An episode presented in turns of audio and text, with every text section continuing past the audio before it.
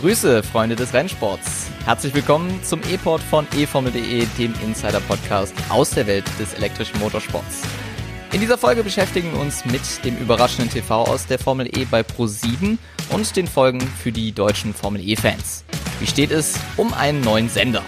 Außerdem geht es um einen Herstellertest auf Mallorca und die elektrische Nachwuchsserie Formel G. Mein Name ist Lukas Storms und ich begrüße euch zur neuesten Ausgabe.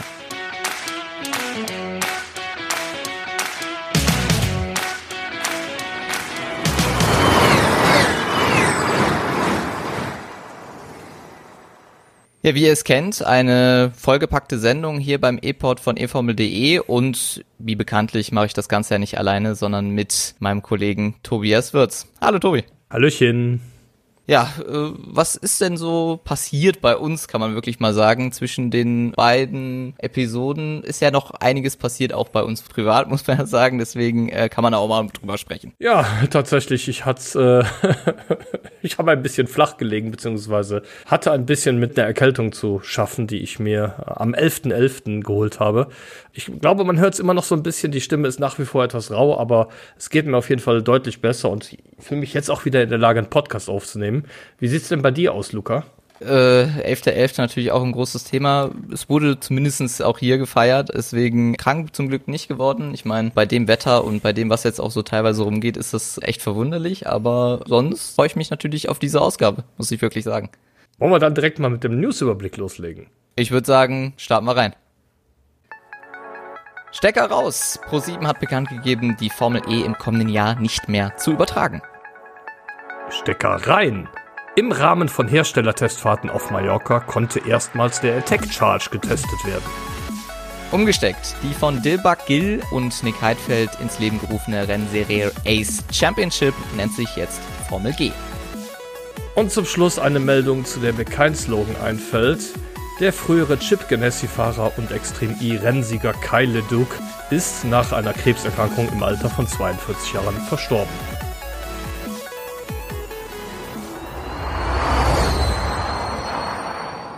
Ja, schwierig nach so einer Meldung natürlich den Übergang zu finden auf das ja wohl größte Thema in dieser Ausgabe, nämlich dass die Formel E im nächsten Jahr, also 2024, nicht mehr bei Pro7 laufen wird. Ja, eine traurige Nachricht, die uns jetzt eben am 9.11. erreicht hat. Äh, Pro7 steigt eben nach drei Jahren aus der Formel E Berichterstattung überraschend aus. Ja, das hatte sich vorher gar nicht großartig angekündigt. Natürlich, die Zahlen waren bei uns auch bekannt, waren nicht sonderlich berauschend. Und das gibt Pro7 auch an, sei der Grund für die Entscheidung gewesen. Auf Nachfrage von uns hat da der Sendersprecher Christoph Körfer geantwortet. Das Zuschauerinteresse an der Formel E hat sich aber leider nicht wie erwartet entwickelt. Und die Zahlen, die wir gesehen haben, bestätigen das durchaus. In den vergangenen beiden Jahren war das Zuschauerinteresse sogar leicht rückläufig. Der Zuschauerschnitt fiel von 280.000 auf 249.000 Zuschauer pro Rennen, was dann doch nicht mehr ganz so viel ist, wenn man bedenkt, welchen Aufwand auch in finanzieller und vor allem in personeller Hinsicht da von Run Racing und von Pro7 an dieser Stelle betrieben wird. Ja, genau, immer bei jedem Rennen vor Ort gewesen mit Interviews, die man dort dann auch bei den Rennen und äh, bei den Trainingssitzungen ja auch dann gemacht hat. Deshalb eine Übertragung, die wir ja vorher bei Eurosport gesehen haben, die wir so eigentlich aus der Formel E nicht kannten und jetzt damit dann auch wieder vermissen werden. Man wurde damit auch als Fan und auch ihr habt es ja mit eFormel.de als Licht gebracht, dass eben die Formel E dann nächstes Jahr nicht mehr bei Pro7 laufen wird. Die Frage ist natürlich, und das war dann auf Social Media in den Kommentaren Kommentaren, auch unter anderem bei Instagram der Fall, dass sich die Hoffnung gemacht hat, dass es bei ran.de laufen wird, aber das ist tatsächlich nicht der Fall. Nein, das Thema ist damit leider gestorben, weil man hat die Rechte komplett abgegeben, also gar keine Übertragungsrechte mehr an der Formel E und daher wird es auch auf ran.de weder Trainings noch Rennen zu sehen geben in Zukunft. Ja, und jetzt stellt sich natürlich die große Frage, ja, wer macht's denn jetzt 2024? Wir haben jetzt Ende November und äh, lange ist es ja nicht mehr bis zum Saisonstart und da stellt sich natürlich die Frage, wer übernimmt es denn? Bekanntlich ist da ja noch ein zweiter Sender äh, beteiligt an der Formel E und das ist Eurosport, die ja aktuell zumindestens die Formel E auf Eurosport 2 zeigen. Genau, auf Eurosport 2 war die Formel E auch in den vergangenen Jahren zu sehen ja, oder im Eurosport Livestream. Nachteil ist natürlich beides kostenpflichtig und ich glaube nicht, dass es im Interesse der Formel E sein kann, dass die Rennserie komplett hinter der Bezahlschranke in Deutschland verschwindet man muss dazu wissen, Deutschland ist ein ganz wichtiger Markt für die Formel E. Ist ein Land, wo man jedem Jahr gefahren ist in Berlin. Ja. Von daher zentraler Dreh- und Angelpunkt für die Formel E. Und daher kann ich mir auch bei dem Engagement von Herstellern und Firmen aus Deutschland, die es in der Formel E gibt, eigentlich nicht vorstellen, dass es in deren Interesse sein kann, dass es im Free TV die Rennserie gar nicht zu sehen gibt. Aktuell laufen wohl auch Gespräche, aber es ist tatsächlich sehr überschaubar, welche TV-Sender da überhaupt Interesse haben. Die Kollegen vom Motorsportmagazin haben beispielsweise ein Statement von RTL, die direkt abgewunken haben und gesagt haben, für sie kommt das nicht in Frage. Man ist da auf dem Sender Nitro mit dem WEC und mit den 24 Stunden am Nürburgring absolut zufrieden und hat keinerlei Ambitionen da, den Motorsport Sportbereich weiter auszubauen. Ja, auch vom öffentlich-rechtlichen Fernsehen kam eine Absage. Daher müssen wir an der Stelle mal abwarten, ob es wirklich darauf hinausläuft, dass es gar nicht mehr im Free TV zu sehen sein wird. Eurosport 1 wäre zwar noch Free TV, aber kann ich nur als absolute Notlösung bezeichnen. Ich hoffe, dass es da nicht drauf hinauslaufen wird, weil, sagen wir mal ehrlich, also dann haben wir wieder nur fünfstellige Zuschauerzahlen. Ja, absolut. Ähm, ich meine, ist ja klar, Pro7 als wichtiger Sender, den man ja auch immer gerne mal auf der Fernbedienung auf den einstelligen Zahlen belegt hat und Eurosport kommt dann eher dann doch deutlich dahinter. Gut, dass dann natürlich die Marktanteile da fallen werden, ist ja wohl ganz klar, aber ich glaube, zumindestens jetzt mal auf absehbarer Zeit, dass da der Fokus erst drauf sein sollte, dass man die Rennen überhaupt sehen kann. Denn für die Fans wäre es, glaube ich, echt schwer und echt schade, wenn man da jetzt tatsächlich sich ein kostenpflichtiges Abonnement holen muss man sieht es ja auch bei anderen Rennserien.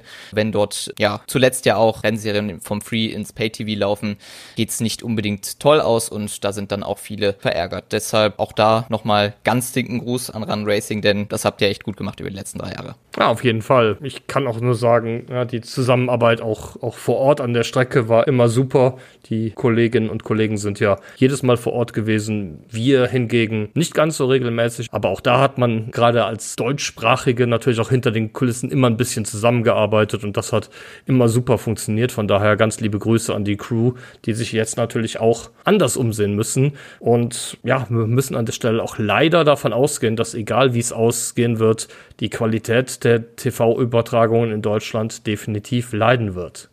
Ja, wird ein spannendes Thema sein, wie es dann weitergeht mit der TV-Übertragung der Formel E. Es wird sich wahrscheinlich noch etwas ziehen, aber äh, wenn es dann dazu weiteres gibt, dann natürlich dann auch als erstes äh, bei eformel.de dann zu lesen. Und bei uns natürlich auch zu hören. Genau, das dann, wenn es geht, hoffentlich dann auch in der nächsten Episode, weil da würden wir uns, glaube ich, beide sehr drüber freuen. Auf jeden Fall.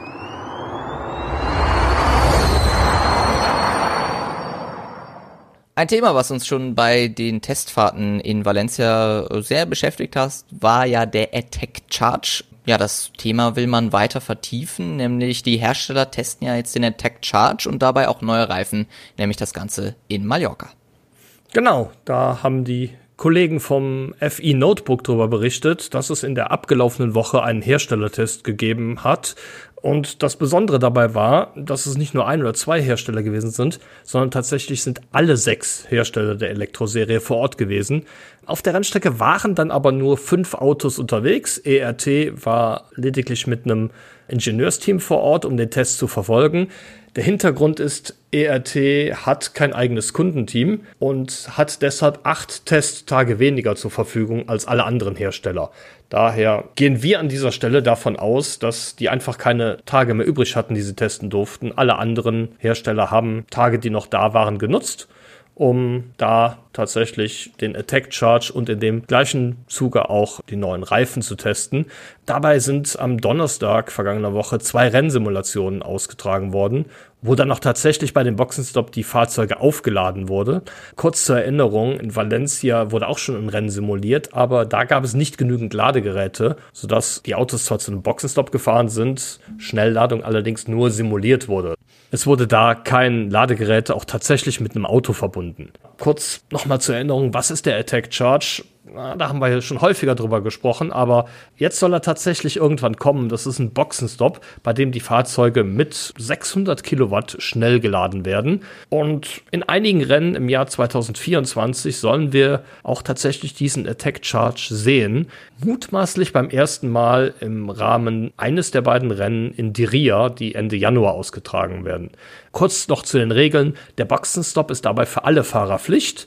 Es gibt bei dem Boxenstopp auch immer eine Mindeststandzeit, die sich jedoch von Strecke zu Strecke unterscheiden wird. Und außerdem ist es verboten, während einer Safety Car oder Full Course Yellow Phase diesen Boxenstopp zu machen.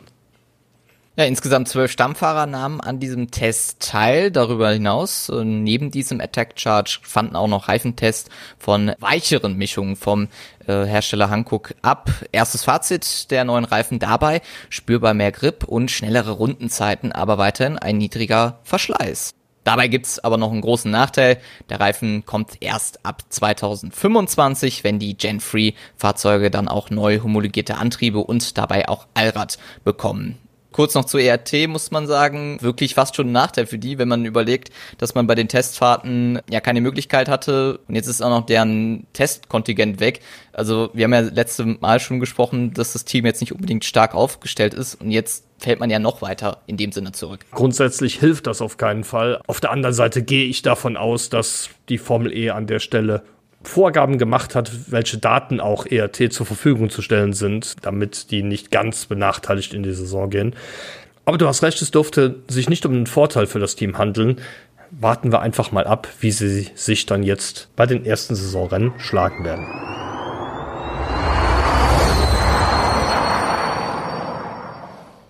Und dann geht's weiter, nämlich mit der Ace Championship, die aber nicht mehr Ace Championship heißt, sondern jetzt Formel G.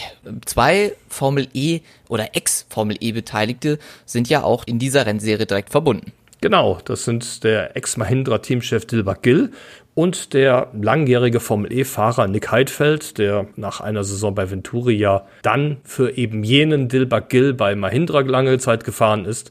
Die beiden zusammen haben ja schon vor einiger Zeit ein neues Projekt vorgestellt und da gibt es jetzt nun weitere Informationen zu. Du hast es schon vorweggenommen, die erste neue Information ist eine Umbenennung. Die Rennserie nennt sich jetzt Formel G, nachdem sie bislang unter dem Namen Ace Championship bekannt war. Warum G, fragt man sich. Da hat die Rennserie gleich fünf Gründe genannt, warum man auf diesen Buchstaben setzt. Das sind Green, Groundbreaking, Good, Growth und Global. Also grün, bahnbrechend, gut, Wachstum und global. Finde ich, finde ich, sind ein paar interessante Worte dabei, die man an der Stelle mit der Rennserie verknüpft. Was wichtig zu wissen ist, die Rennserie selber wird eine reine Rahmenrennserie werden. Also es wird keine Formel G-Events geben, die möglicherweise in Konkurrenz mit der Formel E treten könnte. Dazu soll die Austragung in mehreren verschiedenen Regionen stattfinden. Eine Region wird Europa und Afrika sein, dann gibt's die Region Nord- und Südamerika sowie die Region Südwestasien und ab 2026 dann auch Ostasien. In diesem Zusammenhang soll es dann auch als saubere Alternative bei Events ausgetragen werden, wo ansonsten ja auch Verbrenner zum Einsatz kommen.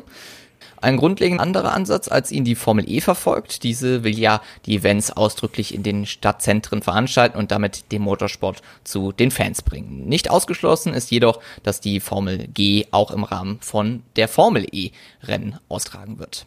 Was ich besonders interessant an der Formel G finde, ist ja das Konzept, das sie haben, dass es identische Fahrzeuge gibt, aber zwei verschiedene Leistungsklassen, die über die Software gesteuert werden. Einmal gibt es die Klasse FG1, die ist für Profirennfahrer und da fahren die Autos dann mit voller Leistung und erreichen bis zu 290 kmh. Und es gibt eine FG2, wo Nachwuchsfahrer und Gaststarter an den Start gehen sollen. Dabei haben die Fahrzeuge nur eine reduzierte Leistung und sind maximal 240 kmh schnell. Auch interessant ist, dass es zehn Teams geben wird. Jedes Team wird zwei Autos haben und insgesamt vier Fahrer. Zwei in FG1 für die Profirennfahrer und zwei Fahrer in der Klasse FG2 für die Nachwuchsrennfahrer. Wirkt in dem Sinne dann natürlich auch wie eine ja, Nachwuchsklasse, Nachwuchsserie, wenn sie dann auch dann hoffentlich global ausgetragen wird, äh, die dann auch hoffentlich mehr Fahrer in Richtung Formel E bringt. Hat so ein bisschen was dann damit in Richtung Formel 3 äh, vielleicht der Fall, denn die Geschwindigkeiten dort in der Serie sind ja so ungefähr ähnlich. Und dann kommen wir noch weiter zu dem Fahrzeug zu sprechen, nämlich die haben große Displays, LED-Displays, die nämlich zur Darstellung unterschiedlicher Informationen genutzt werden, wie zum Beispiel der aktuelle Batterieladezustand, die aktuelle Position im Rennen, die schnellsten Rennrunde oder noch einiges mehr. Kennen wir aus den GT-Fahrzeugen mit den Lumirank, aber in den Formel-Serien ist es bisher noch nicht so verbreitet, von daher in der Formel G ja dann doch etwas Besonderes. Auf jeden Fall. Und insgesamt muss ich jetzt sagen, es ist ein absolut spannendes Projekt und ich gehe davon aus, dass wir die Entwicklung der Formel G hier auch weiter verfolgen werden. Absolut. Also wie, wenn das dieser Fokus natürlich auf Nachwuchsrennfahrer äh, ist, wo dann auch Profi, Profis dann teilnehmen werden und teilnehmen können, wäre das echt spannend und äh, von daher nochmal als Alternative zu bestehenden Events eine weitere Rahmenrennserie dabei zu haben, die auch noch sich so aufstellt, auf jeden Fall ein spannendes Projekt und hoffe mal, dass es auch so stattfindet. Ja, auf jeden Fall. Insbesondere muss man ja sagen, dass die Formel E-Rennen durchaus ein bisschen mehr Action auf der Strecke vertragen könnten. Denn wer schon mal bei einem Formel E-Rennen gewesen ist, zum Beispiel in Berlin, da gibt's morgens freies Training, gegen Mittag gibt's das Qualifying und am Nachmittag gibt's das Rennen. Dazwischen passiert aber auf der Strecke herzlich wenig. Da wird höchstens mal der ein oder andere VIP im Safety Car um die Strecke gefahren. Ansonsten passiert auf der Strecke zwischen den Formel E Sessions überhaupt nichts. Und das sind Lücken, die man durchaus auch für die Motorsport interessierten Fans, die es ja auch bei der Formel E schon mal geben soll, durchaus füllen könnte mit so einer Rahmenserie. Mir wird es auf jeden Fall gefallen. Auf jeden Fall. Ich meine, es gab ja zwischenzeitlich mal die iPace Eve Trophy, aber daraus ist ja auch nicht viel geworden, vor allen Dingen, weil sie ja auch nicht immer gefahren ist.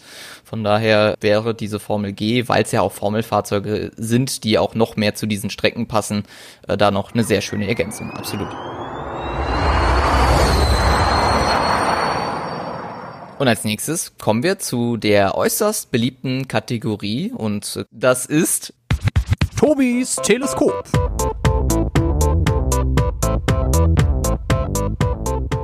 E-Pod-Serie mit den besten Nebengeschichten aus der Formel E. Heute blicke ich mit meinem Teleskop einmal ganz weit in die Ferne, genauer gesagt von dem Punkt aus, wo ich sitze, 34 Kilometer entfernt, nach Köln-Marsdorf. Dort hat Toyota Gazoo Racing seinen Sitz Warum ich genau dahin gucke, fragst du dich? Das Toyota Werksteam hat für die kommende WEC-Saison nämlich Mahindra-Fahrer Nick de Vries verpflichtet. Der Formel E-Champion von 2021 wird dort als Nachfolger von José María López im Hypercar sitzen, während Pechito in die LMGT-Klasse wechselt, wo er den Lexus GT3 steuern wird. Ob de Vries damit für den Berlin E-Prix ausfallen wird, der sich ja bekanntlich mit dem WEC-Rennen in Spa-Francorchamps überschneidet, ist noch unklar. Auf Anfrage bestätigte Mahindra lediglich, dass de Vries ein Doppelprogramm fahre und dass die genauen Details noch bestätigt werden müssen. Luca, womit rechnest du denn? De Vries im Toyota oder De Vries im Mahindra? Also da kommen wir im Endeffekt wieder damit zu sprechen, dass wir einen weiteren Fahrer damit in dieser Zweiteilung äh, der Programme äh, beteiligt haben. Einige fahren sie äh, die Formel E komplett, einige priorisieren die WEC. Ja, wird spannend sein bei Nick de Vries. Mahindra hast du schon gesagt, sagt ja, dass man das Doppelprogramm damit bestätigt hat. Äh, bei Toyota hingegen hieß es ja zumindestens in der Mitteilung, dass er Fulltime-Fahrer ist, heißt, dass er die Rennen dann in der WEC fahren wird. Damit ist aber im Endeffekt ja wirklich nicht geklärt, ob er sie fahren wird. Da er ja schon mal Formel E-Champion war und damit ja auch wieder seine Rückkehr als erstes äh, bekannt gegeben hat, würde ich mal sagen, dass er die Formel E priorisieren wird. Aber natürlich bei Toyota, der Stand, zumindestens jetzt, ist es da noch über Jahre zumindestens äh, möglich, da Weltmeister zu werden. Von daher könnte Nick de Vries zumindestens für das eine Jahr bei Toyota etwas kürzer treten und dann im Jahr 2025 dann auch über alle Rennen möglicherweise dann auch äh, angreifen. Aber glaubst du da wirklich dran? Also bei allem Respekt, aber Mahindra ist mit dem Antrieb, den sie haben, doch kein Team, das Weltmeister werden kann im Jahr 2024. Während er bei Toyota äh, dann natürlich im äh, mit Abstand stärksten Fahrzeug sitzt, das in der Rennserie unterwegs ist. Also ich, ich weiß es ja nicht ganz ehrlich, aber ich könnte mir gut vorstellen, dass ah, da Nick de Vries ein weiterer WM-Titel vielleicht wichtiger wäre als mit Mahindra auch in Berlin um die Plätze 17 bis 20 zu kämpfen und könnte mir daher vorstellen, dass er vielleicht wirklich Toyota den Vorzug geben wird. Also wird spannend. Ich meine, klar, Toyota in der WEC ja das favorisierte Team, wie du schon gesagt hast. Bei Mahindra sieht es dann eher nicht so aus. Äh, die Frage ist halt, finde ich zumindest dann auch noch, was kann Nick de Vries erreichen mit dem Team Mahindra. Das kann er wahrscheinlich bei Toyota dann nicht so, weil das Auto eben äh, schon in dem Sinne so entwickelt ist, wie es aktuell ist. Also Platz eins ist er da zumindest Stand jetzt. Im nächsten Jahr können wir natürlich noch nicht viel dazu sagen, äh, relativ äh, unerreicht und von daher kann er zumindest als Fahrer äh, bei Mahindra sicherlich mehr aus dem Material rausholen als vielleicht bei Toyota. Deswegen wünsche ich mir zumindest aus seiner Sicht da das Formel E äh, Vollzeitprojekt, aber äh, wir werden es sicherlich dann in den nächsten Monaten geklärt bekommen haben. Hoffentlich dann auch zum Saisonstart. Dann kann man da unter dieses Thema noch einen Stempel drunter machen. Auf jeden Fall. Ja, viele News, die wir in dieser ähm, Sendung besprochen haben, mit Tobis Teleskop natürlich auch zum Ende nochmal sehr facettenreich mit äh, Nick de Vries. Alles weitere zur Formel E, natürlich, die wir hier äh, nicht alles abdecken können, auch in diesem Podcast gibt's wie immer bei eformel.de und natürlich auf Social Media. Da ist eformel.de ja breit vertreten mit den Kanälen auf Twitter, Instagram, und weiteren, die ihr dort natürlich auf der Seite findet. Und wichtig dabei ist, äh, damit ihr uns auch wiederfindet, diesen Podcast nämlich zu abonnieren und dabei auch noch zu bewerten, nämlich auf den Podcast-Plattformen, die du dich gerade befindest, heißt Spotify, Apple Podcast und alles weitere. Da am besten, wenn's so richtig gefallen hat, fünf Sterne und Feedback dalassen. Und damit melden wir uns dann beim nächsten Mal wieder, wenn es äh, heißt E-Pod bei eformel.de. Und bis dahin, ciao, tschüss und bye bye und bis zur nächsten Folge. Ich freue mich schon auf euch. Ciao.